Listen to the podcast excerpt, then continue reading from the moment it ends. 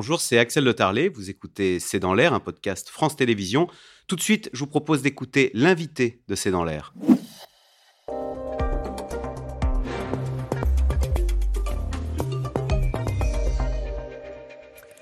Corinne Joly, bonsoir. Vous êtes présidente de PAP, de particulier à particulier, hein, les petites annonces immobilières qu'on connaît tous. Alors, en matière d'immobilier, l'opinion titre ce matin Logement, une bombe à retardement social. Ce week-end, le président du MEDEF a parlé d'une catastrophe à venir en matière de logement.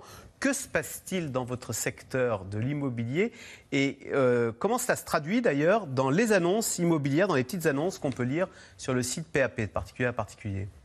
Alors, il y a plusieurs euh, phénomènes euh, en même temps qui sont plutôt, euh, plutôt difficiles. Il y a évidemment la hausse des taux de crédit qui joue sur le volume d'acheteurs. Il y a concrètement moins d'acheteurs, entre moins 20 et moins 30% d'acheteurs par rapport à l'année dernière. Euh, moins 20 à moins 30% d'acheteurs. Oui, mais il faut vraiment relativiser euh, ce chiffre parce qu'il a l'air énorme, mais il faut se souvenir que l'année dernière et l'année d'avant, c'était des records historiques en nombre de transactions. La période euh, post-Covid a vu une frénésie absolue sur l'immobilier. Donc là, on est juste sur un retour aux années 2017, 2018, 2019 c'est pas c'est pas des années qu'on voit comme des crises. En 2017, on se disait pas c'est une catastrophe. Là, en termes de volume, on va revenir euh, à peu près à ces volumes-là. Donc pour moi, ce n'est pas catastrophique, c'est un retour à la normale. Ça entraîne quand même des baisses de prix, mais qui ne sont pas non plus euh, énormes. Euh, honnêtement, enfin, il y a quand même des ventes. Et vu la hausse des taux de crédit, ça aurait pu être pire. mais le marché tient quand même parce que c'est un marché qui tient à cause d'un problème structurel en France qui est le manque d'offres de logements. Donc, quelque part, les prix se maintiennent. Les vraies difficultés, euh, je pense, euh, l'inquiétude porte souvent sur la construction. Parce que sur la construction, là, c'est plus dur. Il y a une difficulté supplémentaire, c'est tous les problèmes sur les matériaux, la hausse du coût des matériaux. Euh, la construction d'une maison neuve aujourd'hui, c'est, je parle de purement la maison hors terrain, c'est 1,5 fois plus cher qu'avant. Donc là, il y a une vraie difficulté. Et euh, ces difficultés-là, euh, elles vont entraîner, euh, enfin en tout cas, elles ne vont pas permettre de résorber le, manque d'offres. S'il n'y a pas de construction, le manque d'offres, il va continuer d'être là. Et donc, pour l'instant, on n'est pas sur un effondrement des prix. Donc, on a quand même pas mal de jeunes qui, parce que souvent on fait construire quand on est jeune, hein, qu'on se lance dans la vie, bah, qui renoncent à leur projet, qui du coup essayent d'acheter dans l'ancien. Mais dans l'ancien, vous me dites, en fait, les prix ne baissent pas tellement. Euh, c'est difficile, donc, quand on est jeune, de trouver, de trouver un toit pour ces vieux jours. Donc. Les jeunes sont clairement les premiers impactés par tout ça, parce que c'est aussi eux, les jeunes, on les appelle dans le jargon les primo-accédants. C'est-à-dire que ceux qui achètent pour la première fois, c'est ceux qui empruntent le plus. Donc, c'est ceux qui souffrent le ah plus de la hausse des taux de crédit. Euh, là, pour eux, c'est clairement très compliqué. Ils ont du mal à rentrer sur le marché. Euh, donc oui, pour les jeunes, le problème n'est pas nouveau. Hein. La hausse des prix, de manière générale, pose problème aux jeunes et maintenant la hausse des taux de crédit, enfin, ils cumulent un peu tous les problèmes. Mais il y a toute une partie du marché aussi qui se porte bien. Euh, il y a des zones qui se portent très bien parce qu'en fait, il y a une partie du marché qui n'est pas concernée. Euh, là où les prix n'avaient pas trop augmenté, c'est ça? Là où les prix n'avaient pas trop augmenté, euh, dans les zones touristiques, un département comme le Morbihan, en ce moment, c'est encore en progression. Ah. Les zones touristiques. Il y a encore des gens qui ont de l'argent pour s'acheter des résidences secondaires de leurs rêves et qui mettent le. bah oui. Qui allongent les billets. Je, je sais que c'est pas. Mais nous, la dernière étude qu'on a faite sur PAP sur ce sujet, il y a environ un tiers des acheteurs qui sont euh, des retraités, en gros, euh, qui ont acheté il y a longtemps, qui ont un patrimoine qui est établi, qui peuvent acheter aujourd'hui et qui achètent assez cher. En la matière, depuis le début de l'année, il faut inscrire sur une annonce immobilière le risque de submersion si votre maison et donc si votre logement est en première ligne, notamment sur la côte atlantique, il y a des risques qu'il euh, bah, soit victime de la montée des eaux. Un, est-ce que bah, est-ce que c'est vraiment fait ça, ce risque de submersion, et est-ce que ça influe euh, sur les acheteurs qui disent Oh là là, mais j'avais pas réalisé que ma maison, d'ici 2100, avait une chance sur deux d'être engloutie par, l'océan Atlantique. Alors, ça influe pas trop. Alors, c'est fait, en tout cas sur PAP en bas de l'annonce, mais il n'y a pas que ce risque, il y a tous les risques. Il y a un lien vers le site georisque.gouv.fr. C'est maintenant une obligation légale et il va vous informer de tous les risques. Et euh, le problème, c'est que des risques, il y en a tellement. Deux tiers des communes de France en ont. Là, ici, on a quatre risques, il me semble, à, euh, à Paris. On a zone inondable, Risque nucléaire, il est même indiqué comme important.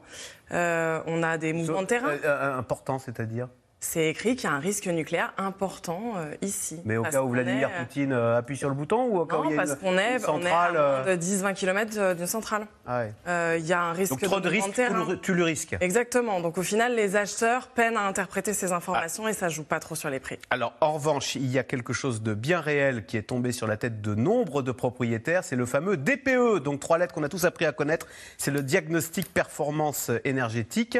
Et si vous êtes voilà, F ou G, bah, vous pouvez plus votre bien, c'est ce qu'on appelle une passoire thermique. Donc il y a beaucoup de Français qui sont en train de faire des travaux justement pour monter en gamme en termes de, performance énergétique, sauf que ça ne se passe pas toujours très bien. Avant de vous faire réagir, je propose de regarder cet extrait de complément d'enquête. C'est une propriétaire qui avait entrepris des travaux euh, pour installer une pompe à chaleur. Pas de chance pour elle, elle est tombée sur des artisans euh, sur un artisan peu scrupuleux qui a d'ailleurs disparu euh, dans la nature et elle est bien en peine aujourd'hui bah, de trouver une solution. On Regarde.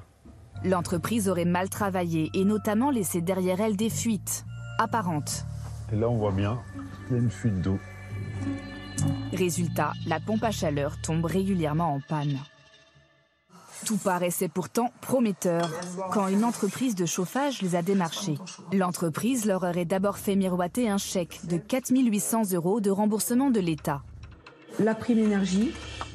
Aujourd'hui, non seulement leur chauffage est en panne, mais ils n'ont pas touché un centime d'aide publique. Je voudrais passer à autre chose et je tiens juste parce que je, je veux aller au bout de cette affaire. Je veux que ces gens, à un moment donné, comment dire, ils puissent être punis. C'est pas qu'une pompe à chaleur, c'est bien plus, c'est au-delà de ça. C'est de l'abus de personne, c'est.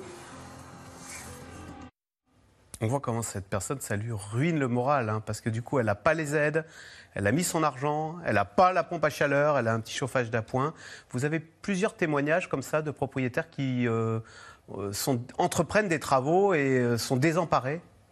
La majorité des propriétaires n'entreprennent aujourd'hui pas les travaux précisément parce qu'ils sont perdus, ils ne savent pas ce qu'ils ont à faire. Il y a un véritable problème de confiance à tous les niveaux. Il y a un problème de confiance au niveau du diagnostic lui-même parce qu'il y a eu un certain nombre d'études qui montrent que selon les diagnostiqueurs, la lettre peut changer. Un coup, on est noté F, le coup d'après, on est noté G. et Exactement. On la chance. Voilà, faut la connaître, la méthode du diagnostic de performance énergétique, mais comme il s'agit quand même d'analyser euh, les isolants, etc., s'il se trompe, s'il met je sais pas, ça change la lettre. Enfin bon. Et si on met un petit billet, d'ailleurs, on peut avoir une meilleure note? Alors, il n'y a pas eu d'études depuis un moment là-dessus, mais il y a pas mal de rumeurs sur ce sujet aussi. C'est plus compliqué aujourd'hui parce qu'il est opposable. Donc, euh, il y, a une- responsabilité. Quand il n'était pas opposable, clairement, ça se faisait. Euh, donc, il y a un problème de confiance dans le DPE. Ensuite, il y a un problème de confiance dans les travaux euh, potentiellement à réaliser. C'est-à-dire que, très bien, mettons qu'on a une passoire thermique, mettons qu'on a envie de faire les travaux, lesquels? Il y a quand même plusieurs options. La pompe à chaleur est très souvent présentée. Euh, beaucoup de propriétaires sont très sceptiques.